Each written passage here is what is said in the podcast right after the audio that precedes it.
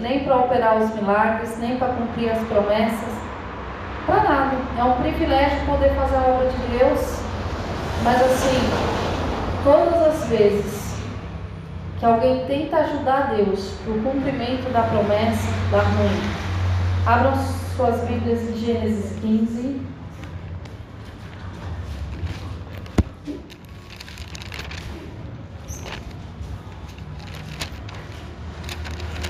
Ser bem sincero para vocês, por mim eu fico mais duas horas aqui.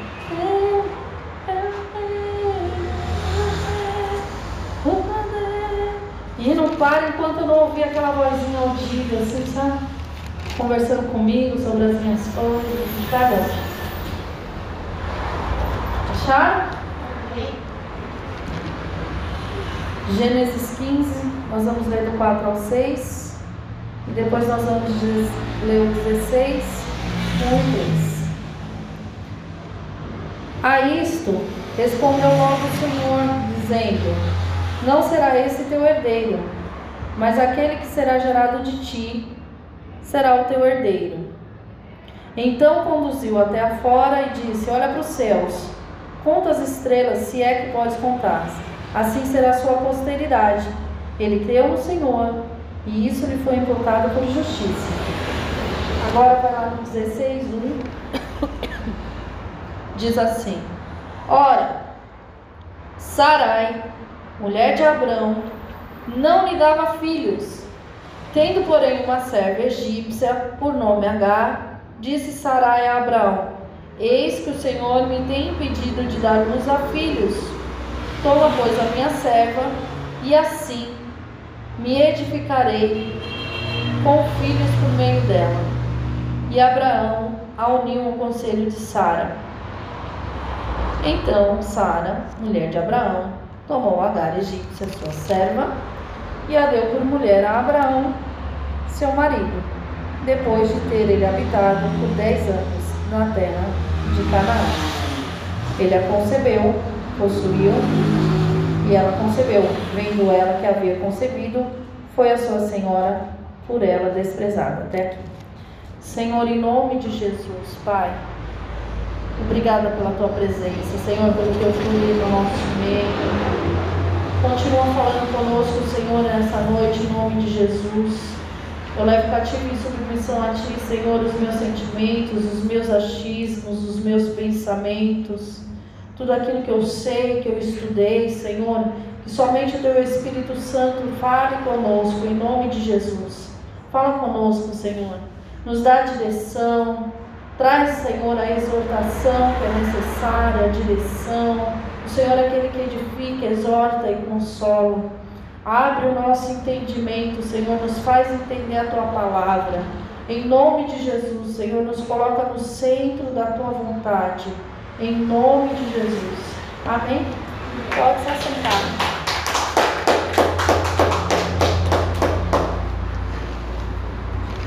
Hoje nós vamos falar de três pessoas que quiseram ajudar a Deus no cumprimento das promessas e de três pessoas que cumpriram os propósitos e os mandamentos. Sara, ela já tinha uma idade avançada, ela já não tinha mais, é, o ciclo menstrual dela não estava mais funcionando, não gerava mais, não tinha mais óvulo. E Deus tinha feito uma promessa para Abraão. Olha, em ti serão benditas todas as famílias da terra. De você vai ser feita uma grande nação.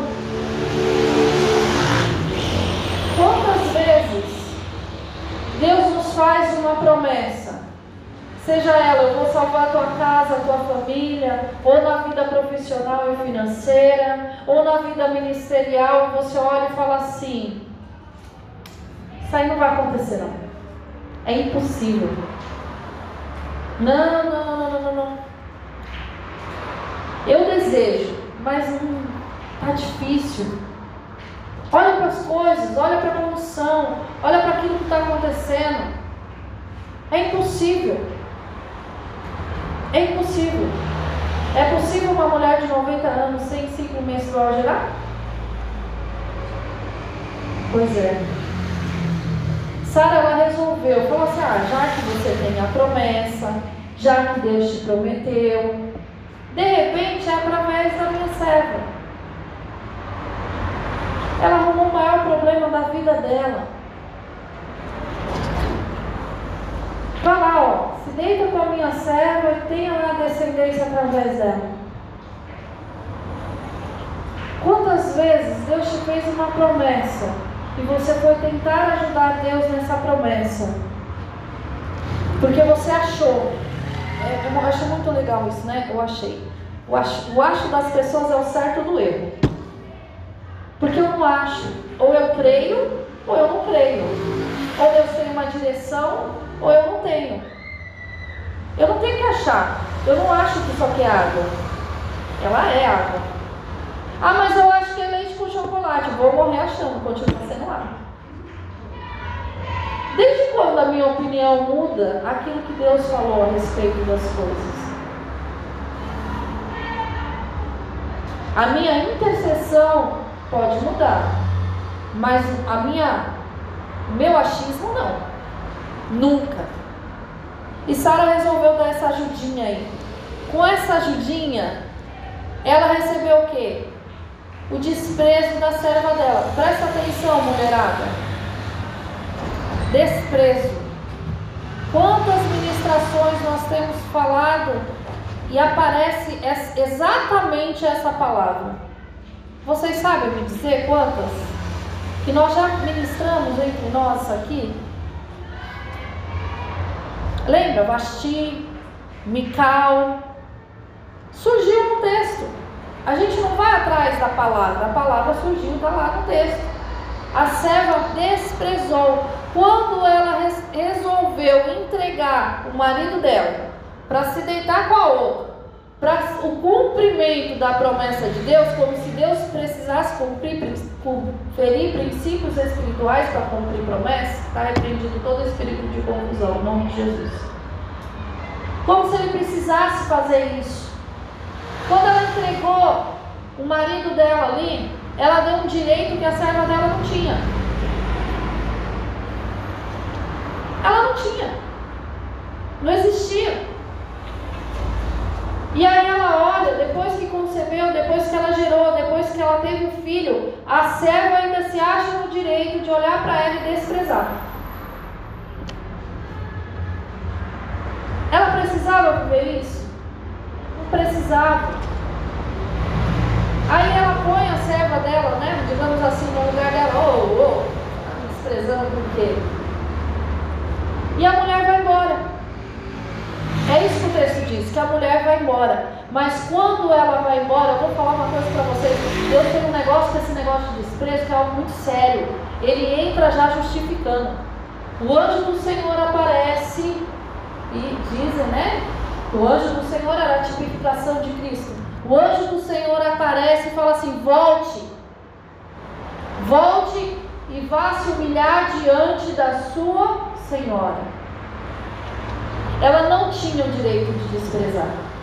Mas ali nasceu o irmão de Isaac. Ali nasceu Ismael. E a consequência disso, ela existe até hoje. Quando você tenta ajudar Deus naquilo que Ele te prometeu, você colhe consequências para gerações futuras. Você só precisa crer. Abraão ele creu e isso lhe foi imputado por justiça. Então, se Deus te liberou uma palavra, creia. Deus liberou uma palavra sobre Abraão. Abraão, sai da tua terra, sai do meio da tua parentela, vai para a terra que eu te mostrarei, e em ti serão benditas todas as famílias da terra. Todas as famílias da terra, sua também, todas as famílias da terra. Então o que, que ele tinha que fazer? Levantar sair da terra e falar: Senhor, para a direita, para a esquerda, para cima, para baixo, cumprir a direção que Deus dava. Ponto final. Crer que não tem certo? A promessa ia se cumprir.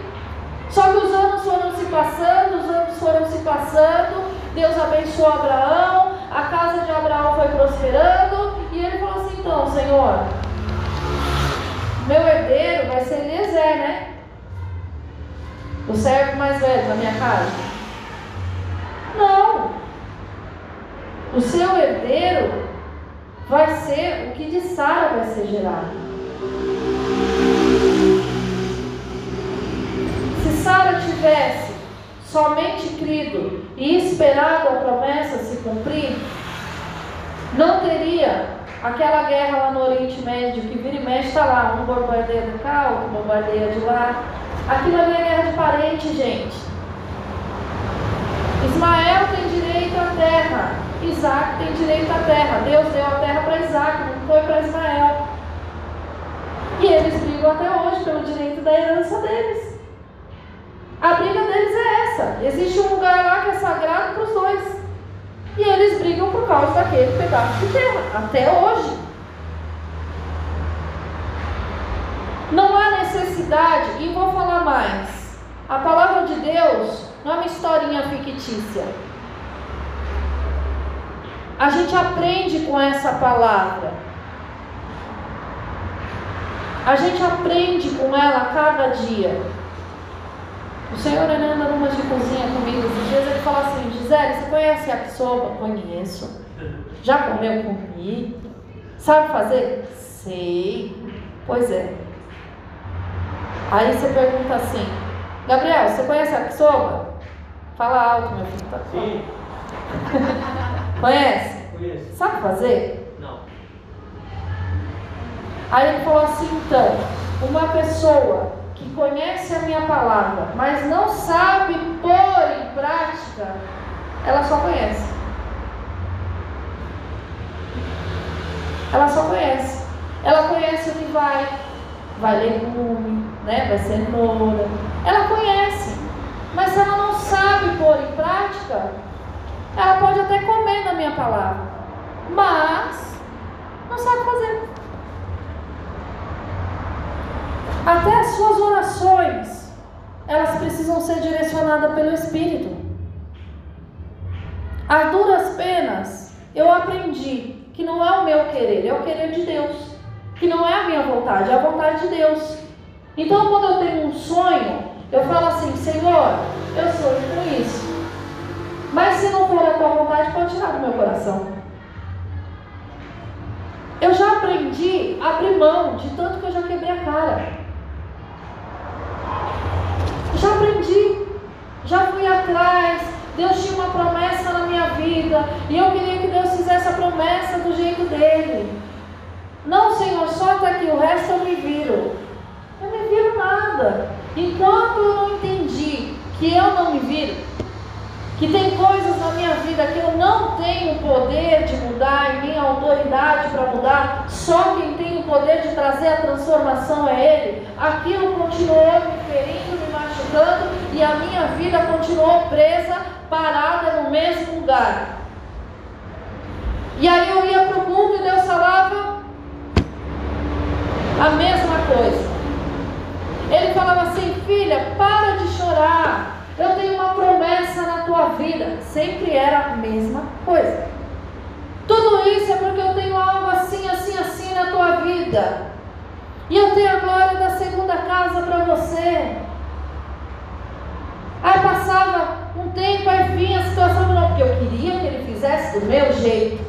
E eu saía, e Deus falava assim: eu saía brava, triste, machucada, pisando duro. Às vezes a pena de fazer loucura, ele falava assim, entra naquela igreja ali. Eu falava, ah, o senhor vai falar, eu já sei, eu já sabia o que Deus ia falar. Eu vou entrar lá e o senhor vai falar que tudo isso é por causa disso, disso, disso, que o senhor tem que fazer na minha vida, que não é para eu chorar, que o senhor está no controle de todas as coisas e que o senhor tem a glória da segunda casa para mim. Eu vou ouvir a palavra, vou sair de lá, vou para minha casa, vai estar tá aí, qual? E aí o Espírito Santo falou pela segunda vez: entra, eu entrava. E Deus falava o quê? Exatamente a mesma coisa. Mas o meu interior mudava. E eu voltava para minha casa alegre. E a situação? era a mesma. Por quê? Porque eu não tinha tomado uma atitude coerente com as direções que estava vindo de cima do altar. E não importava. Na época eu congregava na quadrangular. Então a direção que vinha na quadrangular. Gente, eu não sei se a pastora Raquel lembra. Pastora, a senhora lembra? Deus parava culto para falar comigo. A senhora lembra? Chorava feito uma criança. Eu não conseguia entender o que a ministra era Fernanda. O que a ministra de louvor estava falando, gente. Eu sou o tipo de pessoa que eu recebo uma palavra e abrigo ela no meu coração. Eu tenho palavra que Deus me entregou quando eu entrei na igreja. E ela está viva dentro de mim. Eu creio, eu desejo, eu quero viver isso. Mas eu não me lembro desse período, estava tão difícil, tão difícil. Eu estava é, embriagada com a dor. Já viu uma pessoa embriagada? Ela não sabe, ela não sabe, ela não tem noção. No dia seguinte ela acorda e fala, não sei. Tem fases da minha vida que eu não me lembro. Quando a Sara Vitória deu o primeiro passo? Não sei. E eu estava todos os dias com elas. Qual foi a primeira palavra? Não sei. Por quê? Porque era um momento de dor que Satanás me roubou momentos preciosos que não voltam mais. Tudo isso por quê? Porque eu resolvi ajudar a promessa de Deus. Deus tinha culpa? Não tinha. E eu culpava quem? Quem que eu culpava? Porque o Senhor prometeu, o Senhor disse que a minha família é bendita, porque o Senhor prometeu e o Senhor não está cumprindo. E ele olhava assim e falava: Oh meu Deus, você. Ele prometeu uma família bendita, mas não naquela situação, não daquele jeito, não daquele jeito que eu me enfiei. Porque não foi uma escolha de Deus, foi uma escolha minha. Não era aquilo que Deus tinha para a minha vida. E eu insisti. E doeu muito. Muito, muito, muito. Glória a Deus, porque Deus me deu três filhos maravilhosos. Meu Deus, eu esqueci que estava gravando. Né? Tem três filhos maravilhosos. Por quê? Porque a dor foi tanta que foi como Lia. Lembra de Lia? Nós estudamos, né? Essa semana. Foi como Lia. Porque me desprezava? Deus me deu. Eu estava lá igual Lia. Agora vai, não vai. Não vai. E não era uma Raquel, que é pior ainda. Era uma situação pior ainda. Onde você se olha e fala assim, meu Deus do céu, não vale nada mesmo, né?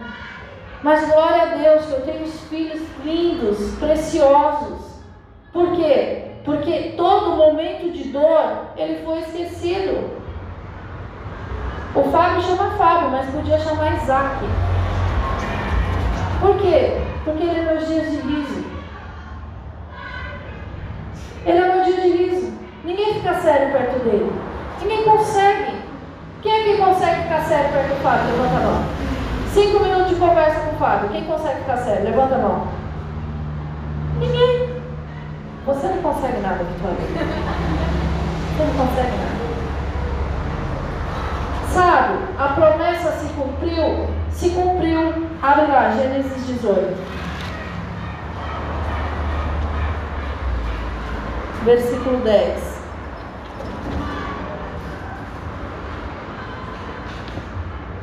Acharam? Disse um deles: Certamente voltarei a ti daqui um ano. Quem disse? Um anjo que estava ali. E Sara, tua mulher, dará a luz ao filho. Sara o estava escutando à porta de, da tenda atrás dele.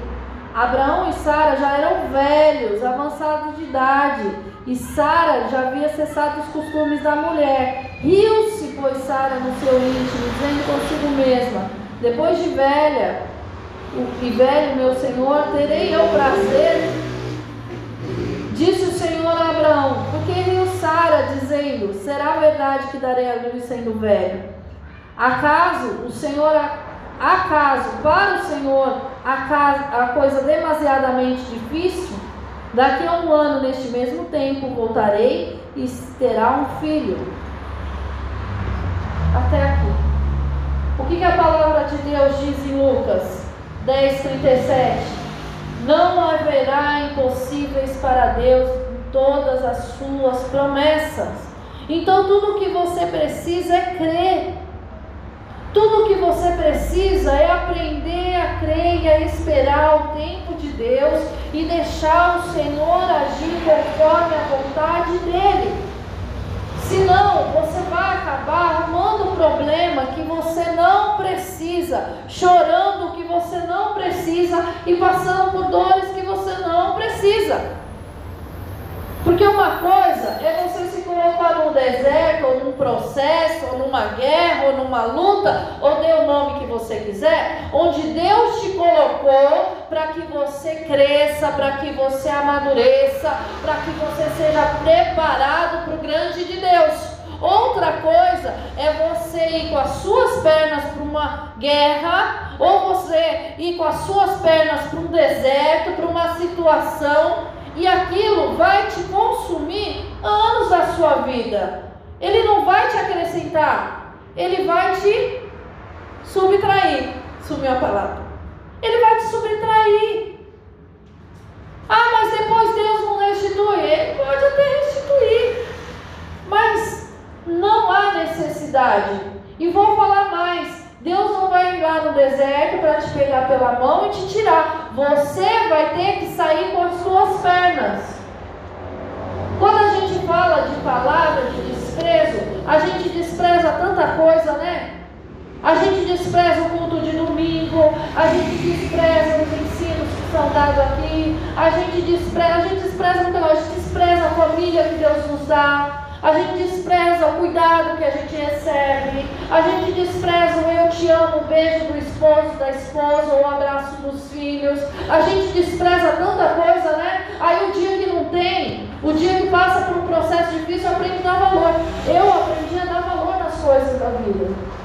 Por muito tempo, tudo que eu tinha, tudo que eu precisava me requeria muito esforço. Por quê? Porque eu vou ajudar Deus. Eu não precisava. Pensa o que é fácil. Uma coisa simples e fácil para qualquer pessoa. Para mim era o triplo de dificuldade. Pensa, a coisa mais simples, tirar o RG, não é fácil? Para mim não é. Sempre acontecia alguma coisa. Sempre, sempre. Você pedir uma informação, quais são os documentos que precisa. A pessoa falava coisa que não precisava. Eu fui entrar com um processo uma vez, me pediram até carteira de vacinação das crianças. Eu não tinha conhecimento. Eu levei o que eu tinha. Tudo que precisou, tudo que me pediu, e aí a pessoa fala assim: tudo o que precisava de fato, hoje eu tenho conhecimento que precisa, tudo que precisava de fato estava ali. Aí eu, não era pertinho, eu fui lá na liberdade. Eu levantei 4 horas da manhã para pegar o primeiro ônibus e chegar lá e ser uma das primeiras, porque a fila lá virava quarteirão. Para você esperar horas uma filha e depois de 8 horas da manhã, a mulher olhar para os seus documentos e falar assim: precisa da carteira de vacinação. E você só poder voltar daqui 30 dias, porque o teu dinheiro é contado. E se você tirar, ainda que seja dinheiro da produção, seu filho não tem como comer. Então só podia voltar lá daqui 30 dias. E você esperar mais 30 dias. Olha, cada hora faltava um documento. Aí chegou uma hora que eu peguei tudo que precisava, tudo que não precisava, levei. Aí a mulher falou assim: eu nem vou falar o quanto feliz eu fiquei. As carteiras de vacinação não precisam.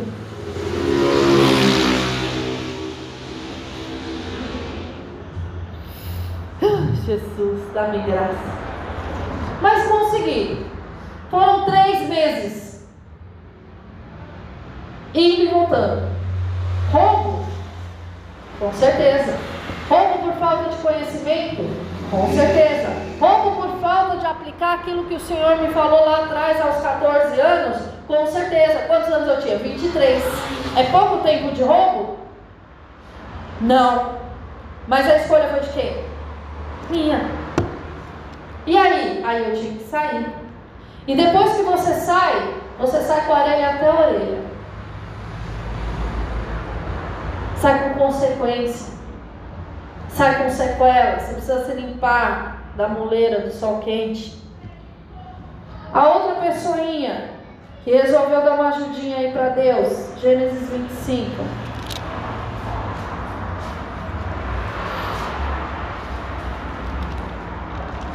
Deixa eu ver se eu anotei certo. Que eu sou dessas, né? Anotar e se empolga. Não.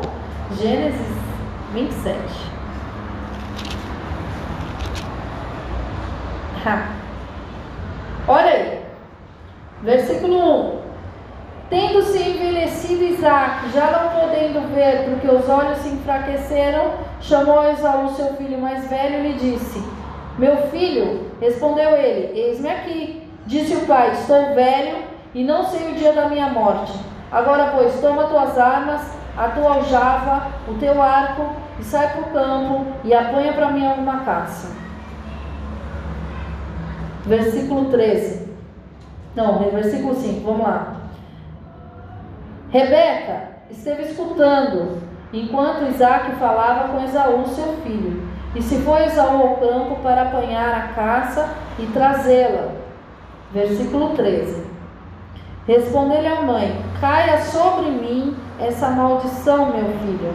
Atende somente o que eu te digo. Vai e traz. Ele foi, tomou, trouxe para a mãe, fez uma saborosa comida, como o pai apreciava, depois tomou Rebeca a melhor roupa de Saul, seu filho mais velho, roupa que tinha tirado consigo em casa, vestiu a Jacó, seu filho mais novo, com a pele dos cabritos, cobriu-lhe as mãos e a lisadura do seu pescoço. Então entregou a Jacó, seu filho, a comida saborosa e o pão que havia separado. Jacó foi para seu pai e disse: Meu pai, este respondeu: Fala, quem és tu, meu filho?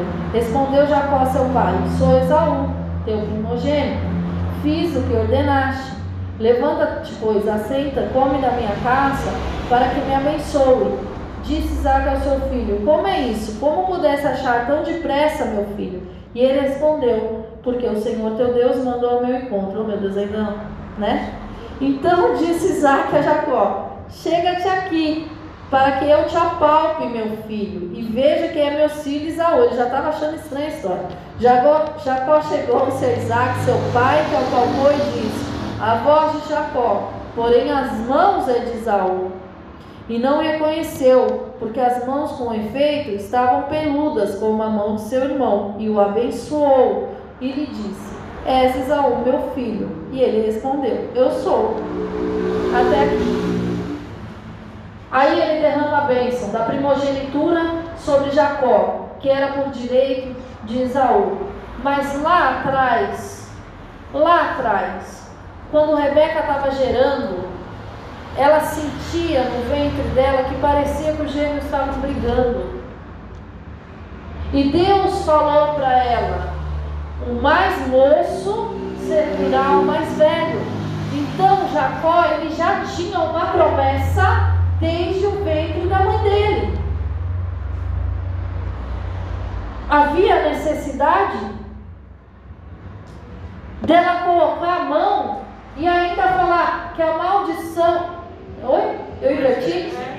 O mais velho servirá mais moço. Eu inverti. O mais moço serviu o mais velho, é pelo certo. Mas aí inverteu. Né? E aí o que, que acontece? ela vai e bota a mãozona dela no meio, vai dar uma ajudinha para Deus. Como assim? Tinha necessidade? Como ficou a família dela? Que família, né? Não existiu mais. O marido morreu, ficou viúva, o filho que ela mais gostava foi embora, ela nunca mais viu, e o mais velho ainda né, não ficou muito boa essa relação, não.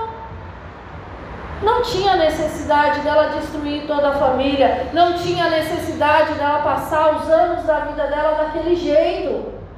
Não tinha necessidade de enxergar as coisas assim. Se ela já sabia que Deus tinha uma promessa, ele sabe o caminho que vai conduzir, não precisa pegar atalho. Aí vai Jacó, que é a terceira pessoa. Jacó Mãe, mãe, não. Desculpa, eu te amo, eu te respeito, mas eu não vou fazer isso.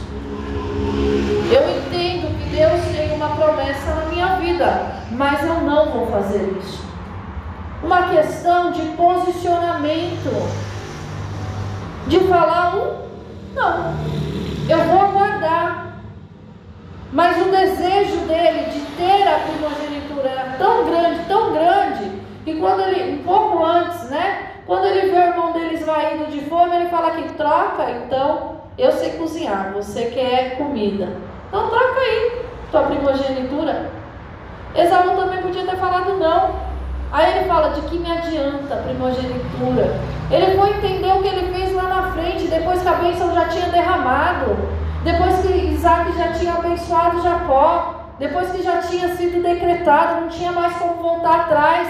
Aí ficou choramingando pelo que perdeu. E quantas vezes o Senhor te dá uma direção, entrega algo precioso, você fala, do que adianta isso por causa da minha necessidade humana, por causa da minha necessidade natural, causa daquilo que eu estou vendo, ou sei lá o que está acontecendo, e abre mão do que é precioso e que dinheiro nenhum no mundo pode comprar. Tem gente que troca o que é de precioso que Deus dá. Não sei porquê, mas amém. Já que é para falar, não fala. Tem gente que troca o que é de mais precioso que Deus dá, a salvação, pelas coisas lá de fora. Tem gente que troca o que de mais precioso Deus dá, que é a comunhão, a intimidade, o nível de crescimento que você pode ter na presença de Deus, por uma noite de sexo lá fora por manguaçar com os amigos, ou sei lá mais o que. Por mentir, por enganar. Está mentindo para quê? Porque Deus está vendo. A única parte mais interessada é Deus. E Ele está vendo. Ele enxerga o que você pensa a meu respeito lá na tua casa. Essa mulher doida descabelada. Não ligo, pode pensar. Né? Não ligo. Eu não ligo. Não ligo, porque eu sei o que Deus tem para minha vida. Às vezes a gente dá muito ouvido para quem não tem que ouvir. Mesmo sendo a mãe dele, ela estava ferindo princípios. E eu já vi, nos dias de hoje, mãe incentivando o filho a ferir princípio espiritual, conduzindo o filho ao pecado e ainda levando mais três, quatro pessoas para pecar junto. Sangue de Jesus tem poder. Que evangelho é esse? Estou falando aqui dentro, não. Falando por aí. Por aí. Deixa por aí que é melhor. Né? Não precisa ser assim. Não precisa. Não há necessidade de ser assim. Quando você se dispõe a cumprir. Aí tá, vamos lá. Como é que termina a história de Jacó? Jacó sai fugido, é enganado, porque tudo que você planta você colhe. Então ele semeou o engano, ele colheu o engano. Ele colheu 14 anos de servidão. Depois ele teve que se humilhar diante do irmão, mandar presente, mostrar que tem família, para amenizar a fúria do irmão, porque o irmão ainda veio para o encontro dele, para abraçar e falar: Ô oh, meu irmão, te perdoe, que não foi. Ele foi avançando, foi no caminho. Manda os presentes, para ele ver que eu estou arrependido. Põe os meus filhos lá para ele ver que eu tenho filhos, sou pai de família, tenho misericórdia na minha vida. Mas tinha necessidade? Não tinha. Viveu a promessa? Viveu. Foi daquele jeito mesmo que o Senhor falou? Foi. Foi. Mas poderia ter sido mais leve. Quer outra pessoa que não está aqui? Sansão. Era para ser o que Israel? Juiz. Era para libertar o povo de quê? Dos filisteus. Mas nem intimidade com Deus tinha, só sabia orar para Deus quando estava com fome, com sede. Não tinha, gente. Tem muita gente que é assim hoje em dia. Sabe o que eu acho interessante? É que assim, Deus vai te dar porta de emprego. Aleluia! Glória a Deus, eu tomo posse. Você é filho, sacerdote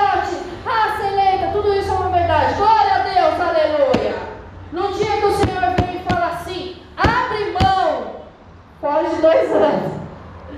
Né? No dia que o Senhor vai, ó, oh, não preciso da tua ajuda. Olha, você está querendo, está atropelando, está botando o carro na frente dos bois. Não faz isso, deixa eu fazer do meu jeito. E você insiste em fazer do. Ele está falando, tem consequência. E você vai. Deixa eu te fazer uma pergunta. Quando você decide fazer uma coisa que não é a vontade de Deus, quantas pessoas daqui do nosso meio já sentiu aquele negócio assim? Levanta a mão.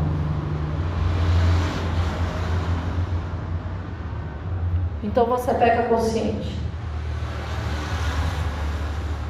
Você sabe, porque Deus falou. E se você fala para mim que você não sentiu, é porque você não prestou atenção. Ou você não se prestou atenção, ou você está igual a algumas pessoas que eu conheço. Nunca. Está mentindo para você mesmo. Então, em nome de Jesus, se for espírito mentiroso, sai do meio, em nome de Jesus. Porque a gente sente. Um dia entregue a vida para Cristo. Um dia desceu nas águas do batismo. O Senhor tem direção para te dar. Você falou agora é o Senhor que é o Senhor que governa a minha vida. Jesus Cristo é o Senhor da minha vida. Agora, se o Senhor falar para direita, se o Senhor falar para esquerda, banquinho da decisão. Ó, qual foi a última vez que o Senhor apresentou o banquinho da decisão aqui? Quando foi? Na primeira vigília que nós tivemos. Aí vem me perguntar assim: mas você acha que a gente está retrocedendo? Se você veio no culto de quarta-feira, foi ensinado que um culto não substitui o outro e falta nos outros, você está retrocedendo?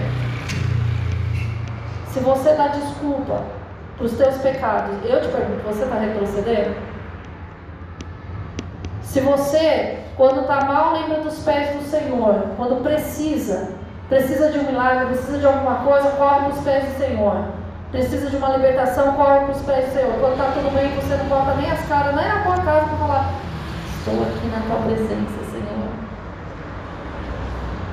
Eu estou falando de ir para a igreja, eu estou falando de praticar. Como é que fica? Sabe o que Deus está falando hoje? Eu não preciso da sua ajuda para cumprir a promessa que eu te fiz. Eu preciso que você creia e obedeça. E aí a gente vai olhar um exemplo diferente. Abre lá sua Bíblia em 1 Samuel.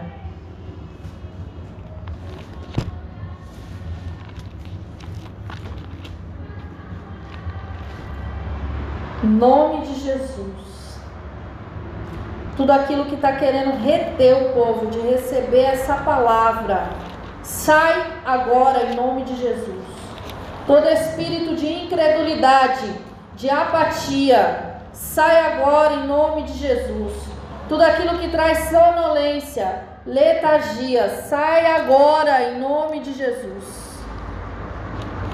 Satanás não quer que você entenda que você precisa crer e andar na direção que Deus te dá. Ele quer que você bote a mão e colha a consequência por um bom tempo. E isso perto de mim você não vai fazer. No que depender de mim, não. 1 Samuel 16, 1 diz assim: Diz o Senhor a Samuel: Até quando terás pena de Saul? Havendo rejeitado para que não reine sobre Israel, enche o chifre de azeite e vem, enviar-te-ei a Jessé, o Belanita, porque dentro deles me provi de um rei. Acharam? Versículo 13, no mesmo capítulo. Tomou Samuel o chifre de azeite e ungiu no meio dos seus irmãos. E daquele dia em diante o Espírito do Senhor se apossou de, se apossou de Davi. Então Samuel se levantou e foi para Ramá. Até aqui. Davi, ele foi ungido, não foi? Ele podia chegar lá e falar, Saúl, dá licença, que agora é minha vez. Foi ungido. Samuel foi ungido. Foi ungido, Deus escolheu, Deus rejeitou Saul, o óleo estava na cabeça, o Espírito do Senhor se apossou dele. Ele fez isso. Ele voltou para cuidar das ovelhinhas dele. Ele voltou para apacentar as ovelhinhas dele. Ele voltou para os salmos que ele estava fazendo. Até que um dia, você acha que é coincidência? Até que um dia, o pai dele falou assim: leva um lanchinho para os seus irmãos. E ele foi. Davi era guerreiro? Davi era o quê? Pastor de ovelhas. Chega lá, tem um homem de quase 3 metros de altura gritando: Eu quero um só, vem um só. Não precisa todos, vem um só. Quem me derrotar, ganhou guerra, vem um só. Você pensa que Deus vai te livrar? Não vai te livrar, vem um só. Estou parafraseando a Bíblia. Um só. Davi chega lá e olha. Olha para o exército, todo mundo atrás, escondido, com medo. Gigante gritando. Quem é esse? E aí ele fala assim: quem é esse incircunciso, sem aliança, filisteu, para afrontar o exército que Deus chamou, o exército do Deus vivo? Quem é? Eu imagino que ali já gerou uma indignação no espírito de Davi, sabe? Aquela coisa assim, aquela agitação, você fala assim: alguém tem que tomar uma providência com relação a esse negócio. O que, que esse cara está falando? Ele está blasfemando contra Deus. O que, que vocês estão fazendo aí? Você não está sabendo o poder de Deus que opera através da tua vida? Não está sabendo que Deus é com você? Não está sabendo que esse gigante não é nada diante de você? Por que você está escondido atrás da malhada? Não era malhada, dá? Barricada. A malhada, ó. É porque a outra palavra. Entendeu? Por que, que você está escondido aí? Estou entendendo. O que está acontecendo? Davi sabia manusear a espada, lança, escudo. Ah, os caras que estavam lá sabiam? Não bastando isso, ainda vira. Ó, o entendimento. Eu acho tão legal. Gente que é cheio da sabedoria, do Espírito Santo, do discernimento que vira e fala assim, não sabe da profundidade do que Davi está falando. Davi está falando está afrontando o exército de Deus, o Deus que abriu o mar, o Deus que ele conversa lá quando está cuidando das ovelhinhas dele, o Deus que ele salmodia, o Deus que abriu o Jordão, o Deus que derrubou a muralha. Ele está falando desse Deus. Um Deus que ele sabia quem é, que ele conhecia de intimidade não só de ouvir falar. Ele sabia, ele entendia. E aí os irmãos dele, cheios de discernimento, viram e falam assim: já não basta a vergonha, ainda vem vocês. Ainda vem, estou parafraseando de novo, pelo amor de Deus. Ainda vem você aqui tirar sarro, zombar da nossa cara. Ele estava falando do quê? Davi estava falando: vamos, olha o filisteu, o filisteu não é nada, porque Deus é com você. Se Deus é com você, o que, que é o filisteu? Nada. Era isso que ele estava falando. Vamos! E o povo estava falando o quê? Ah, pronto, olha lá, sabe de nada, nunca pegou uma arma na vida, fica lá, queridinho do papai, caçula, é bonitinho, não sabe de coisa nenhuma e está falando, vamos derrubar o gigante. Não está vendo que o gigante tem 3 metros de altura? Não está vendo que o gigante é desde pequeno? Aí, olha o que Davi descobre. Deixa eu ver se eu acho aqui. Antes de matar o gigante. Ele descobre que ele tem presente.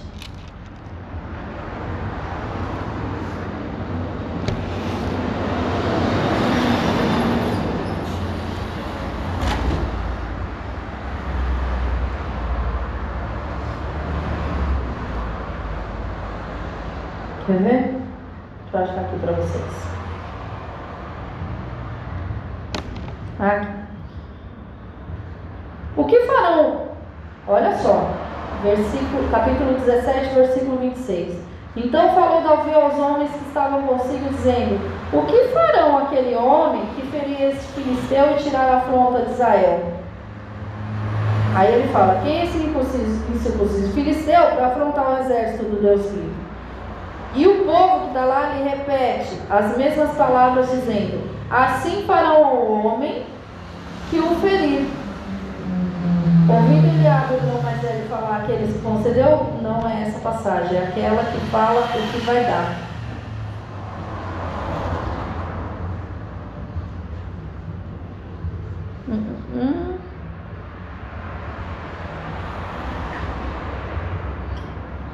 Eu vou falar o que tem, porque eu não estou achando o versículo aqui. Senão eu vou ficar aqui lendo o texto inteiro. Vai ter isenção de impostos e vai casar com a filha do rei. Ele virou e falou assim: opa, a gente derruba o gigante, tira a afronta, vai ter isenção de impostos. E eu ainda vou poder casar com a filha do rei. Então eu vou derrubar esse gigante. E ele vai. Só que aí mandam ele falar com Saul. Deus ele te chamou com as suas características. E Deus chamou Davi com as características dele, do jeito dele. Aquele gigante não ia cair com arma normal, porque todas as estratégias de guerra possíveis e imagináveis, aquele gigante já conhecia. O que ele não imaginava, o que era o improvável, o que era o impossível, era o que Deus tinha para Davi. E o que era improvável, o que era impossível? Era impossível um homem de 3 metros de altura cair com o rosto inteiro, com a cabeça para trás. Era impossível, pastor intercede, em nome de Jesus. Era impossível cair para trás. Era impossível um menino de 1,65 derrubar um cara de 3 metros que não tinha conhecimento nenhum de guerra e estratégia nenhuma. Ele roda a funda, bate na cabeça do gigante, o gigante cai para trás. Ele pega a espada e corta a cabeça. Ele não precisou de estratégia de guerra. Tudo que ele precisou era aquilo que Deus já tinha dado nas mãos dele, que ele usava para cuidar das ovelhas dele. Tudo que você precisa, o Senhor já entregou nas suas mãos. Davi, ele não usurpou o lugar de Saul, ele respeitou, ele casou, ele teve isenção de impostos, ele foi valente de guerra, ele foi para a guerra, o povo reconhecia ele como guerreiro, gritava que Saul matou seus milhares e Davi dez milhares. Isso gerou ciúmes, inveja, gerou loucura na vida de Saul, porque ele já tinha sido rejeitado. E não bastando tudo isso, começou a perseguir Davi, queria matar Davi. O próprio herdeiro de Saul já tinha reconhecido que Deus era com Davi, que Deus já tinha dado o reino para Davi. Estava todo mundo vendo que já era. Já estava vendo. Menos Saul. E ele estava insistindo. E Deus deu oportunidade para Davi. Davi estava escondido na caverna e podia ter cortado a cabeça do Saul quando ele estava lá usando ele. Mas ele não fez, porque existe princípio espiritual. E ele não feriu o princípio espiritual. Ele chorou pela morte de Saul. Existe princípio, existe um caminho santo para a tua promessa. Para aquilo que Deus te prometeu, existe um caminho que Deus preparou. Deus preparou. Para Davi não tinha caminho de, de trás da malhada para o reino, mas para Deus tinha. Deus preparou. Então não precisa você sair desbravando mata por aí para colocar caminho. Deus já tem preparado. Deus já preparou tudo que você precisa. Deus vai usar o que está nas tuas mãos e vai usar no tempo certo, em nome de Jesus. Abre lá em 2 Samuel 7.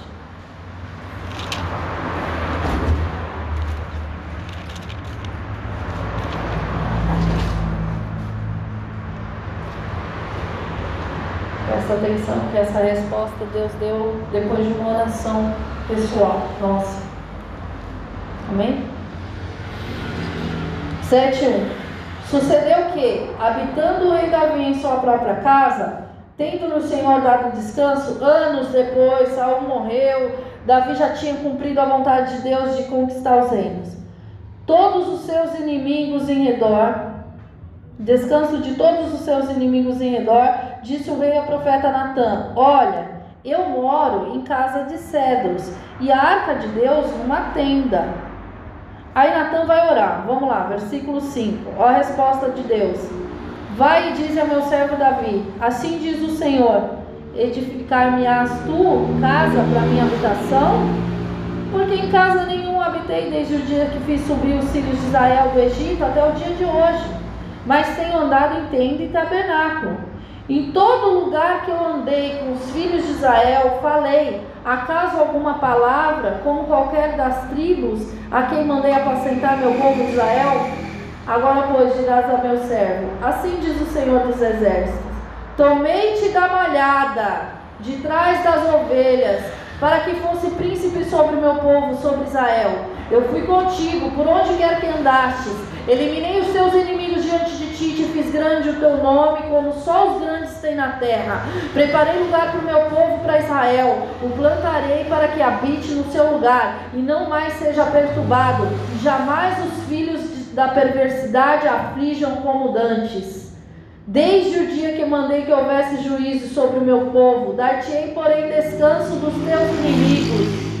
Também o Senhor te faz saber que Ele te fará casa, quando teus dias se cumprirem, descansar os teus pais com os teus pais, então farei levantar depois de ti o teu descendente, que procederá de ti. Estabelecerei o seu reino, e este edificará uma casa para o meu nome, e eu estabelecerei para sempre o trono do seu reino.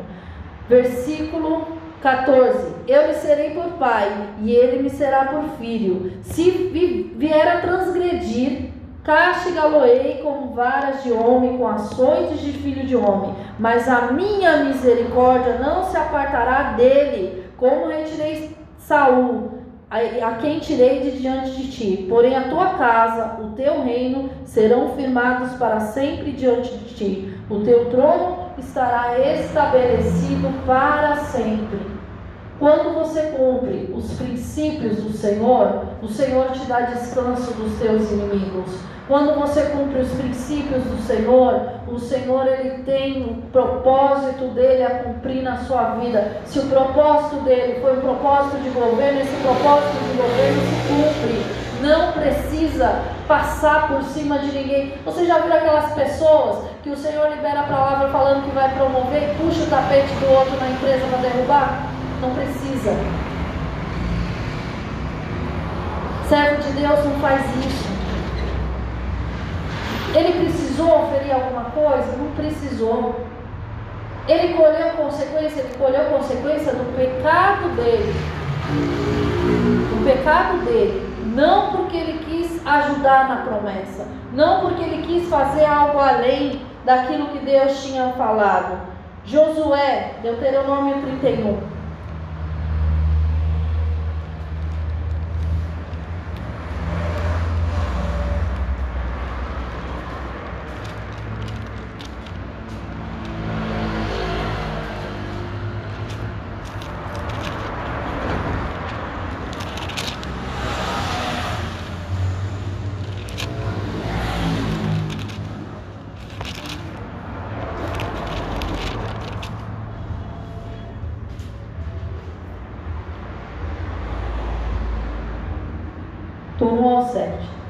Passou Moisés a falar essas palavras a todo Israel e disse: Sou hoje de idade de 120 anos, já não posso sair e entrar. O Senhor me disse: Não passarás o Jordão. O Senhor teu Deus passará diante de ti, ele destruirá todas as nações diante de ti.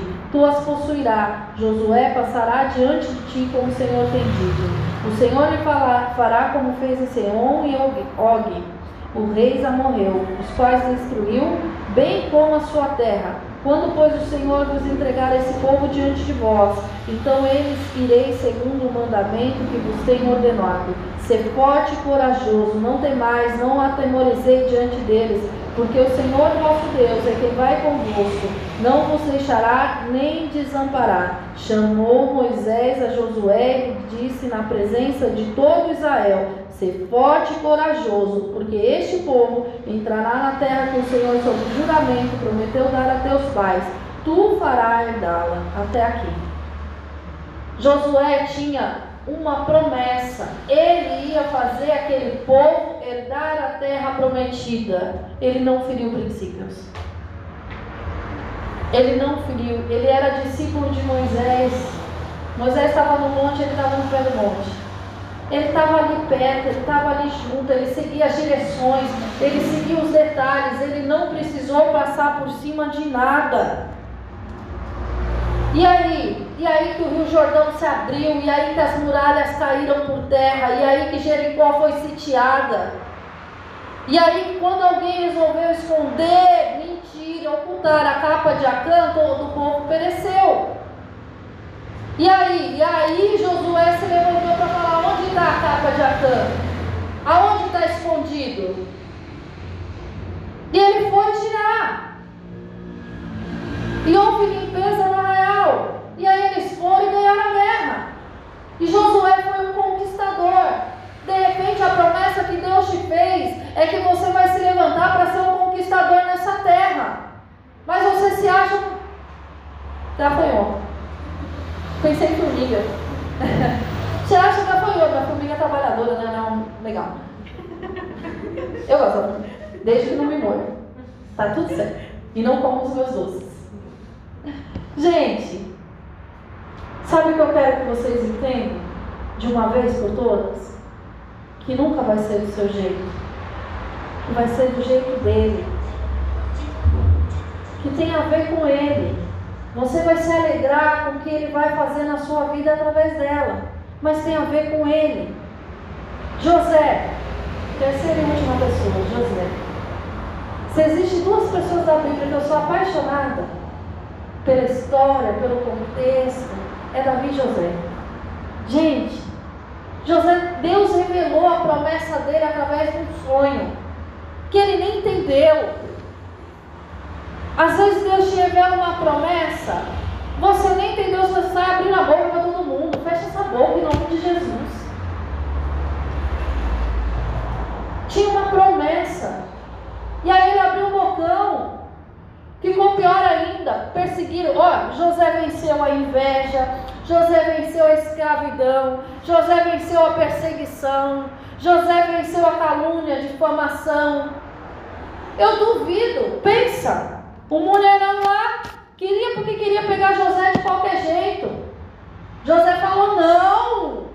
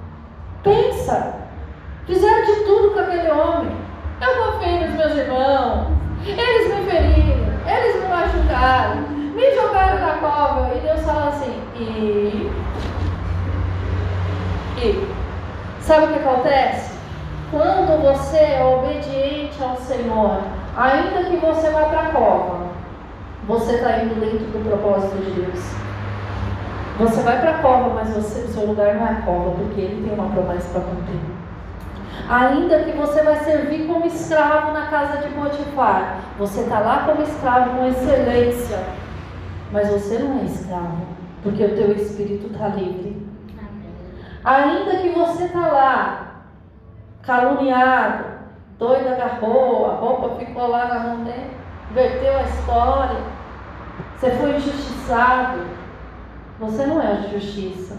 José não tentou se justificar. José não falou nada. Porque, pelo menos o texto não diz que José falou alguma coisa. Diz que ele se defendeu, pastor. Eu não vejo. Ele aceitou, ele foi. É injustiça. Não, ele foi. Vamos para cadeia. Vamos, vamos. Vamos para cadeia. Chegou lá, cuidou da prisão. Tinha a chave da prisão. Estava lá cuidando de todo mundo. E aí? Ele precisava estar na prisão. Ele precisava ser preso. Ele precisava passar pela injustiça. Ele precisava passar pelo fundo do poço. Tudo isso estava forjando ele para aquilo que era a promessa de Deus. Se Deus tivesse feito a promessa ali para José e entregado ali, ele tinha, pela imaturidade dele, destruído o que Deus tinha colocado na mão dele. Era só esperar. E quantos anos esperou? Dos 17 aos 40. Não é isso? 40. É, eu estou trocando tudo hoje, vai que troca a idade de José. Esperou. É pouco tempo. Quantos anos Abraão esperou? Quantos anos Davi esperou? Sabe qual é o nosso maior erro? Nós somos roubados no tempo da espera. Espera.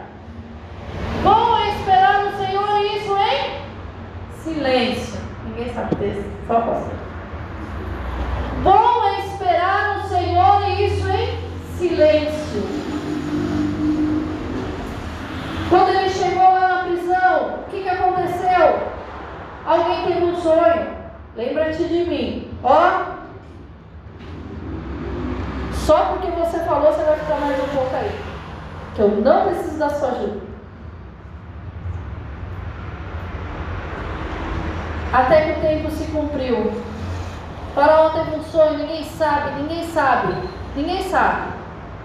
Ah, é, tem um homem lá na prisão. Ele revelou meu sonho e se cumpriu, então manda ele vir.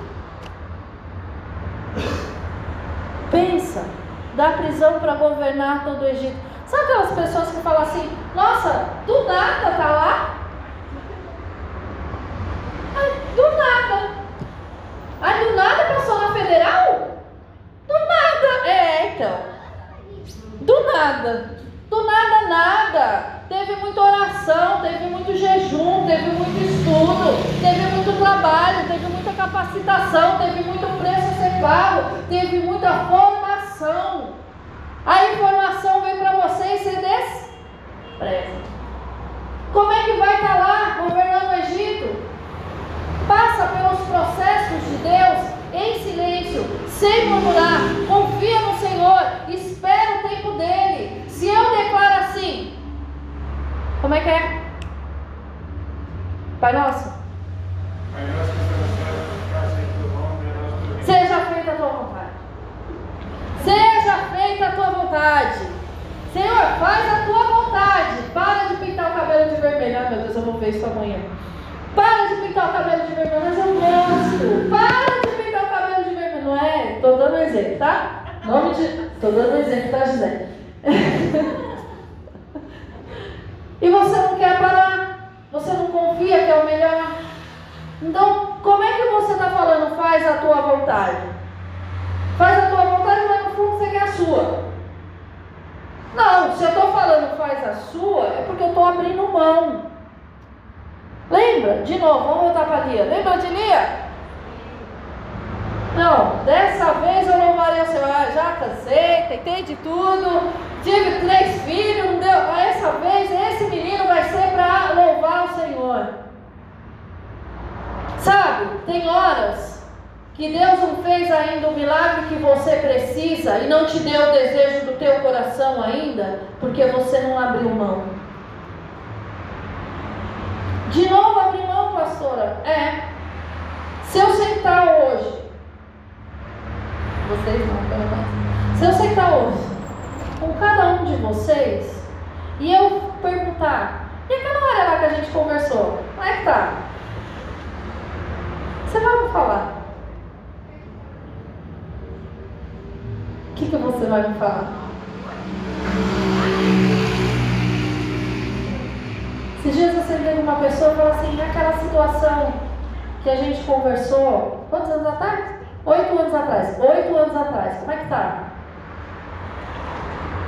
Você abriu mão? É. Esse já me disse muita coisa, sabe? Não, né? E aquela outra situação que dois, três anos depois para frente eu te falei? Você corrigiu? É. E aí você quer que mude o quê? Gente, se tem uma coisa que eu aprendi com Deus, é assim, ó. Fazes aí, Elias? que fazes aí, Elias? Sai da caverna. O que você está fazendo aí nessa caverna? Sai da caverna. Aí Elias come e volta à dor. Que fazes aí, Elias? Elias come, corre 40 dias e encontra outra caverna. Vai ver que era para eu trocar de caverna, né? Vai ver que era para eu trocar de namorado, né? Aquele lá não serviu, vai ver que é outro. Não, é a sua alma que precisa ser curada. Vai ver que era para eu trocar, sei lá. Deixa pra lá.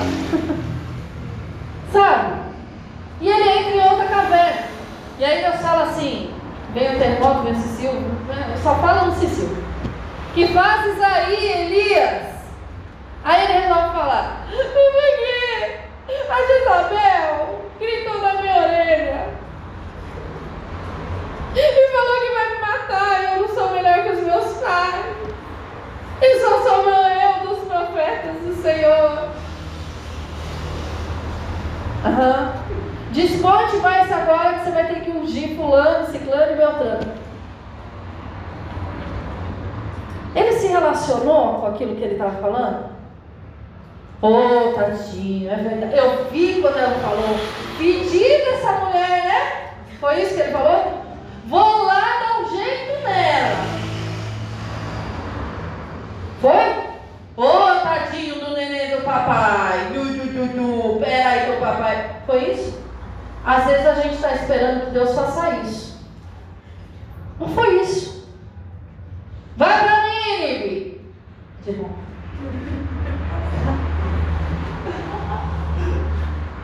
Eu não quero ir para Nínive, porque esse povo é indigno, porque eu sou melhor, porque eu sou bom, porque eu sou crente há mais tempo, eu sou profeta, eu sou, eu sou, você não é nada, o eu sou é na sua vida. Fazer o que, né? Jonas estava lá no eu sou dele, né? Vai para onde? Vai pagar. Deixa eu pagar o preço para fazer o que é errado. Deixa eu empregar recurso para fazer o que é errado. Vai para onde? Para trás. Toda vez que você lembra, ó, Elias dormiu. Jonas fez o quê? Por quê? Porque quando você está fora da presença de Deus, você entra num estado de sonolência, de letargia, e está acontecendo tudo ao teu redor e você não vê. Está na tua cara e você não vê. Quando você vai para o caminho contrário do que você tem que ir, tá bom. Vai saber, né? Passei por cada uma passando, você não tem razão. Gente, na boa, você já viu o sonâmbulo? Quem já viu o sonâmbulo aqui? Sonâmbulo levanta, sonâmbulo come, sonâmbulo ouve, sonâmbulo conversa e está dor? E se você perguntar para ele no dia seguinte, ele não lembra. Tem gente que espiritualmente está assim.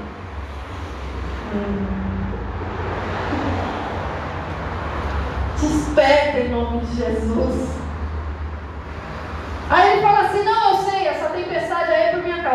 Pode me jogar no mar? Eu prefiro pagar o preço, entrar no barco, ficar dormindo e ir pro mar. Legal. Tem gente que tá assim. Ah, dá ajudar a Deus. Vai, vai. Peixe engole. Pela misericórdia de Deus, senão ia morrer afogada. Fica aí de pensamento. Pensa, gente, você dentro do peixe de pensamento. Tira ambiente, tira no peixe. Peixe. Porque você disse. Você pediu e joga no mar. Você pediu esse caminho. Você pediu. E a culpa agora é de Deus. Você pediu para ajudar. Está lá. E aí lá você lembra, então, Senhor. Oxe, me perdoa. Oh, legal. Peixe, vomita. Deus nem fala com ele. Eu sei, Vitória, estou andando bastante hoje. Deus nem fala com ele. Vomita lá na praia. Aí bota ele lá para fora. Regogita. Regogita. Imagina o cheiro que saiu com suco gástrico. Deus. Para chegar lá e Deus olhar para ele e falar assim: vai para? Ele não falou nada mais, nada menos do que vai para. E o tempo vai para. Ele não falou nada além daquilo que ele já tinha falado. Sabe o que, que acontece? A gente quer que Deus tenha uma palavra diferente. A gente quer uma palavra. Uh, a gente quer. Não é?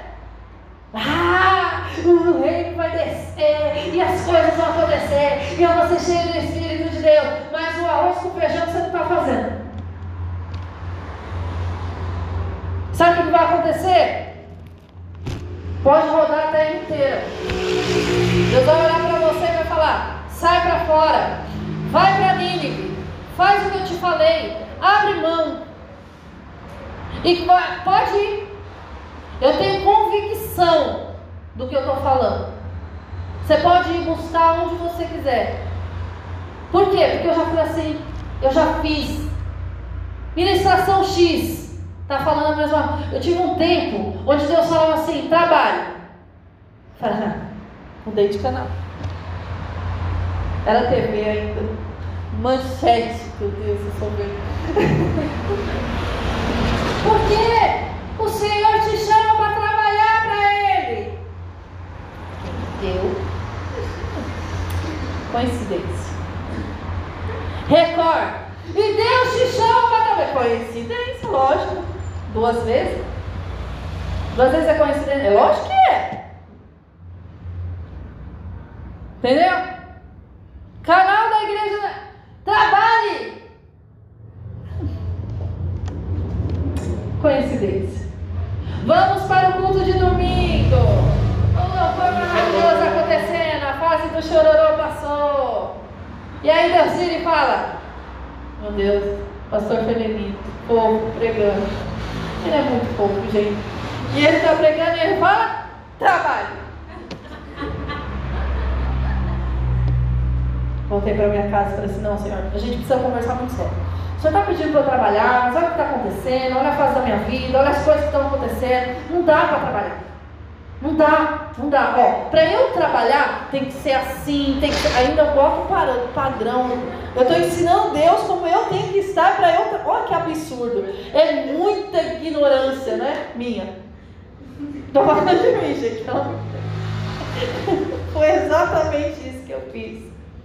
E sabe o que aconteceu? Isso foi no culto de domingo. O outro culto era terça-feira. Eu sedenta da palavra, né? Nossa, hoje Deus vai liberar a palavra que vai acontecer o meu milagre. é verdade. Chegou lá aquele louvor maravilhoso. Eu navegarei no oceano do Espírito. O Espírito Santo. E aí eu cheguei naquele dia assim, rebecado. Mas querendo uma palavra. Sentei lá no fundo da igreja. E quando você chegar arrebentado, esquece de esconder de todo mundo e de Deus. Lá no fundinho da igreja. Com as gêmeas no. E aí eu falei, ah, Senhor, eu me lembro até hoje, 26 de março de 2004. Ó, tudo das 8 da noite. Estou eu lá no cantinho. Falei, olha, Senhor, nem olha para o meu coração hoje, porque ele está assim, mas sem abrir a minha boca, só em pensamento. Olha para o meu coração hoje não, porque hoje o dia foi feio, foi feio. Olha, o negócio está feio. Eu senti tudo de uma vez só. Não vale nem a pena te falar. Vamos fazer o seguinte? O Senhor limpa meu coração e só recebe minha adoração. Quero nem falar sobre esse assunto. E aí tá. Eu navegarei no oceano do Espírito. Eu quero navegar.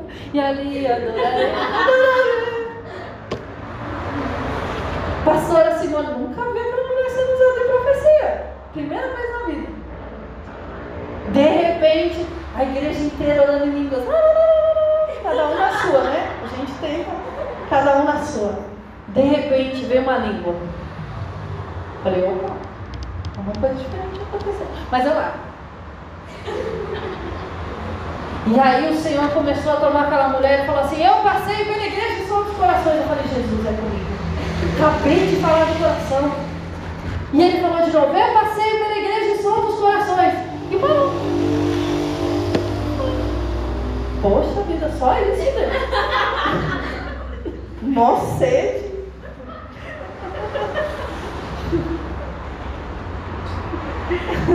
Vocês estão risada, né? Fernandinha ministrando louvor. Cristiano no teclado. Cláudio no violão. Dali a pouco, minha filha. Não adianta você se esconder quando Deus quer falar com você. Ele parou lá e começou aqui. Dali a pouco ela parou. Eu só vi. Gente, por Deus. Eu vi aquele homem baixando na minha direção. E eu falei, Senhor. E ele parou assim, botou a mão no meu ombro e falou assim: Não tenho dito para você trabalhe.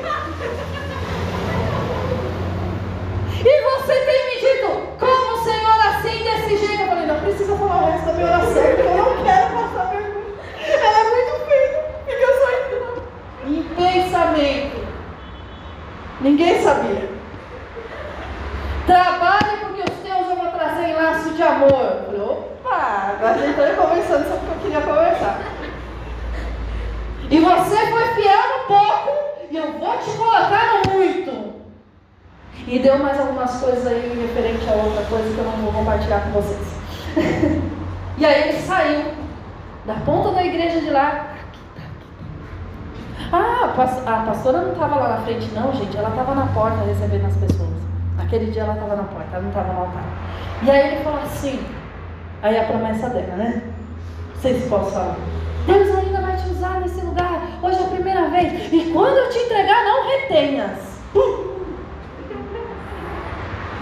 Vou falar uma coisa para você. Pode fugir para onde você quiser. Porque se precisar Deus levar, levantar profeta na rua para te falar a mesma coisa e confirmar o que você está recebendo no altar, Ele vai levantar. Você pode fugir para onde você quiser, mas aquilo que Ele falou para você, até que você entenda que é Ele falando para você, Ele vai fazer. E aí depois, aí depois, minha filha, eu não sei você, eu sei que depois daquele dia, no final do culto, eu cheguei e falei assim, não, pastor, Deus está mandando eu trabalhar na obra. Amém, Deus. Eu não sei como é que vai ser, porque eu tenho três filhos pequenos, mas a gente pode ver. Glória fazia antes? Eu, eu trabalhava no. Gente, retroprojetor, não existe mais. Eu trabalhava no retro projetor. Glória a Deus. Então, se estamos precisando realmente de alguém no retro. Eu não lembro, acho que não tinha mesmo. E aí eu fui restituída no retro projetor, no ministério de origem. E a Fernandinha, no primeiro dia que conversou comigo, falou assim: Eu vou te colocar no retro, mas teu lugar é no altar. Eu falei: Jesus, como é que vai ser isso? A minha mãe falava que eu tinha mais taquara rachada. Não importa o que dizem a teu respeito. Se Deus tem uma promessa para você, Ele cumpre. Se você é desafinado, olha a prova disso. E Deus tem uma promessa para você no ministério de louvor, Ele vai te afinar em nome de Jesus. Não significa que sempre você vai ser afinado, porque não existe isso. Até cantor famoso desafio. Não existe. Mas a promessa de Deus vai se cumprir na tua vida. Não seja você o impedimento de Deus cumprir a promessa dele na tua vida. Amém. Se coloca de pé em nome de Jesus. Vocês deram risada, né? Ah, vocês. Queria ver se fosse vocês, Deus pegando a oração que você fez essa noite ou essa tarde, ou essa manhã lá na tua casa, e Deus trazer aqui no culto. Então, acontece, gente. E não aconteceu comigo uma vez só, não. Mas eu vou falar uma coisa para você. Na hora eu fiquei com medo, eu falei, Senhor, não fala essa, não essa particular é meu seu. É muita gente ouvindo. Mas foi o melhor dia da minha vida. Eu nunca mais esqueci. Nunca mais. Quando Deus fala com você, é para te marcar para o resto da vida. Quando a palavra vem para você, é para te marcar para o resto da vida. Feche os teus olhos em nome de Jesus. É você e Deus. É você com o Senhor.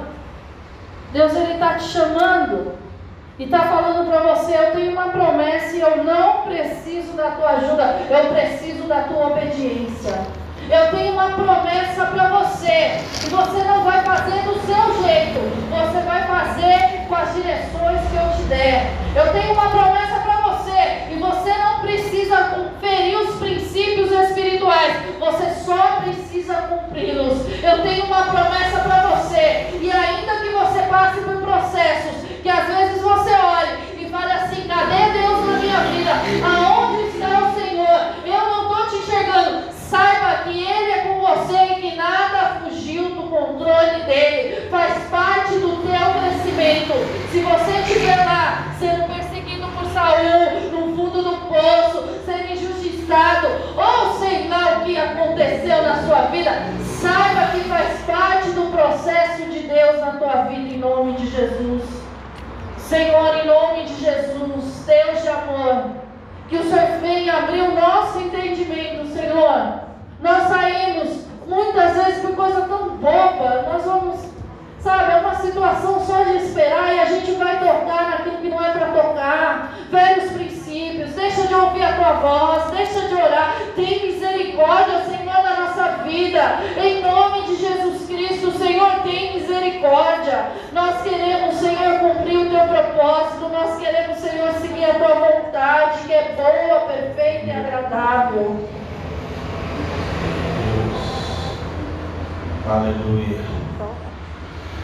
Senhor, em nome de Jesus, nós desejamos a tua vontade. Nós desejamos a tua vontade. Nós desejamos a tua vontade. Ah, Senhor, em Mateus 26, o Senhor nos ensina uma grande lição. Uma grande lição. Pai, se possível, passa de mim esse cálice. Porém, todavia, não seja como eu quero, mas como o Senhor quer.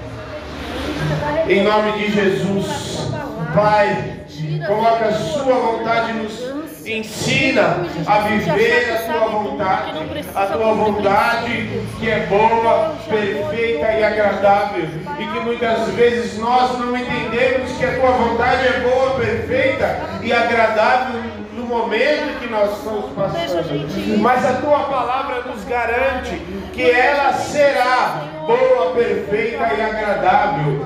Boa, perfeita e agradável, segundo aquilo que o Senhor deseja e o que o Senhor já nos prometeu, aquilo que o Senhor já nos prometeu, nos ensina a dominar as nossas vontades, nos ensina porque muitas vezes nós somos tentados, tentados a fazer as coisas da nossa maneira, porque achamos que o nosso jeito e a nossa maneira é a melhor maneira. Eu sei o que eu estou fazendo, eu sei como fazer, não tem nada demais, não vai ter nada. Eu estou no controle da situação, eu sei como é que vai fazer, mas o Senhor é que está no controle. E a partir do momento que nós entregamos a nossa vida para Ele, Ele passou a ter controle sobre todas as coisas. Se nós não conseguimos ter controle, nem com os batimentos cardíacos que nós temos, nem com o ar que entra nos nossos pulmões, quanto mais aquilo que nós devemos fazer. Oh, nome de Jesus, entrega o teu caminho ao Senhor, confia nele e o mais ele fará. Em nome de Jesus. Se nós que somos maus, sabemos dar boas coisas para os nossos filhos. Quanto mais o vosso Pai que está no céu, porventura não dará todas essas coisas? Em nome de Jesus, em nome de Jesus. Pai, nos faz descansar na tua presença, nos faz descansar na tua vontade, nos faz descansar, descansar. Nos faz, Senhor, andarmos segundo aquilo que nós já alcançamos.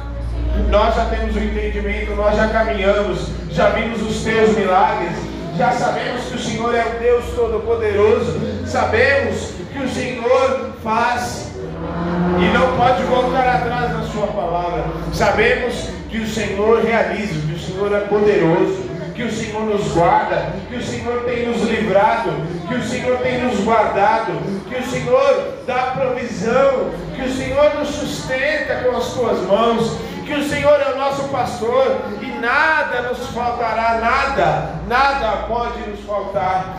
Que o Senhor nos faz andar de cabeça erguida. Em nome de Jesus. Em nome de Jesus. Em nome de Jesus. A, a vontade do Senhor, ela é soberana.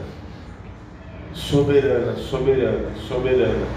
E não importa não importa aquilo que nós possamos entender ou fazer, vai, planos e projetos e muitas ideias. Não. Os nossos planos, a gente pode até planejar, mas a palavra final vem da boca do Senhor. Nós podemos até projetar e criar projetos e fazer, mas a palavra final vem da boca de Deus.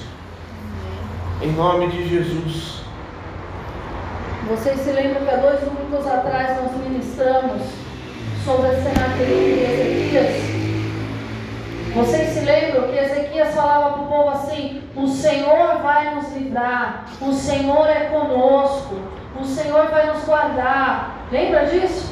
E Senaquerib falava assim: Vocês acham que o teu Deus vai livrar vocês? Descredi vocês acham? Não acredite no que Ezequias está falando, descredibilizando aquilo que o rei, o rei estava falando para o povo, do livramento que ia dar. Sabe o que, que acontece? Muitas vezes o Senhor fala: Olha, isso aqui está errado, conserta. Na hora você fala: hum, Será que é Deus mesmo? É a pastora falando, é o pastor falando. Ah, é por causa disso, é por causa daquilo. Aí o Senhor fala com você, no meio do mundo, do seu interior, você recebeu aquilo, aí vem uma boca de Senaqueribe, um espírito do engano, para falar o contrário e roubar a semente da palavra que foi para o teu coração. Teve um culto aqui que nós estávamos falando, o que o Senhor Jesus falou, que se nós crêssemos nele, nós faríamos a mesma obra e maiores ainda, porque o poder dele estava dentro de nós, o reino dele está dentro de nós, porque ele faz morada em nós. Isso é uma promessa para nós como igreja. E eu vi, ninguém me contou, eu vi uma pessoa falando, mas não é bem assim. Sangue de Jesus tem poder. Brinca a tua mente, que você possa ter discernimento para falar isso aqui, não. Em nome de Jesus, eu creio naquilo que o Senhor me prometeu. Se Deus falou que vamos fazer obra, quem é maior que Jesus para falar que não vai ser assim? Quem é maior que Deus que te fez a promessa para falar que não vai ser assim? Creia. Sabe onde está o segredo? Creia.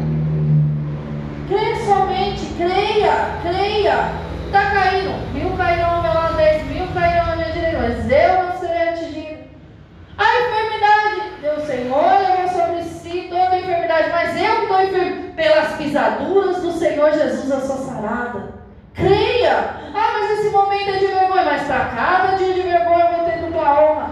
Um dia eu estava no perrengue, lendo a palavra, aí a pessoa entrou no meu trabalho e falou: O que você está fazendo? Lê. Eu podia ler porque eu estava esperando o cliente chegar. E era um dos filhos da minha patroa e falou assim: O que, que Deus te falou? Que para cada dia de vergonha eu vou ter dupla honra. Ele falou: Sabe o que, que acontece? Você não entendeu. Se você tiver um dia de vergonha, você vai ter dois de honra. Se você tiver três dias de vergonha, você vai ter seis de honra. Então, olha, do nada, o menino não conhecia, não tinha intimidade. Aliás, ele era um homem, eu era uma menina. Ele virou e falou assim: Você está reclamando para Deus que já faz muito tempo que você está nesse processo de vergonha? Você não sabe o tamanho da honra de Deus sobre a tua vida. Aleluia. Em nome de Jesus. Você faz planos e projetos, mas o Senhor é a palavra final tem que, tem que vir da boca de Deus. Tem que vir. Ah, já que, já que eu fiz, eu, já que eu projetei, eu mesmo vou fazer. Não. Porque se, se a resposta certa, a direção certa vem da boca de Deus, não tem como dar errado. Não tem como dar errado. Por isso que eu, eu fico descansado, apesar das lutas, apesar das situações que tem, na igreja é um dos lugares que eu mais fico descansado, porque eu sei a palavra que o Senhor deu para cá. Amém. Amém? Eu fico descansado. Eu sei quem abriu. O Senhor abriu a igreja através das nossas mãos. Ele, ele disse. E, e quando houve qualquer pontinha de dúvida, a pastora perguntou, ai Senhor, mas Sim. É, será que. Não, não foi será. Ah, você dá uma resposta e ficar se agradando da gente? É, foi assim. Senhor, eu sei que vai vir dias difíceis. E eu tô vendo o Senhor fazendo tudo, mas nos dias difíceis eu vou precisar de uma palavra. Me dá uma palavra. Depois que Salomão edificou o Não, mas não é essa, não. Não? Não. Qual é? O senhor está se agradando da gente? Ah, eu ah o pequeno assim, rebanho. O senhor está feliz com a gente? Ah, porque se o senhor estiver feliz, está tudo bem. Gente, amor, essa é minha intimidade com Deus. O senhor está feliz? É essa, né? Pequeno rebanho. E aí ele respondeu, acho que foi Lucas. Eu tenho me agradado deste pequeno rebanho. O pequeno que me chamou a atenção. Ah, é nóis. É a gente. Tinha menos de 20. Agora pensa, menos de 20, vocês sabem aqui quanto custa aluguel. Menos de 20 e Deus sempre trouxe recurso. Sempre. Sempre. Amém? Impressionante. Você tem o seu dízimo. Não, peraí, pastor, eu tenho que finalizar lá. Finaliza a pessoa lá. Deus abençoe. Tchau. Precisar de alguma coisa, pode chamar no Insta da igreja. O pastor vai te responder em nome de Jesus, a pastora. Não, vou fazer assim não.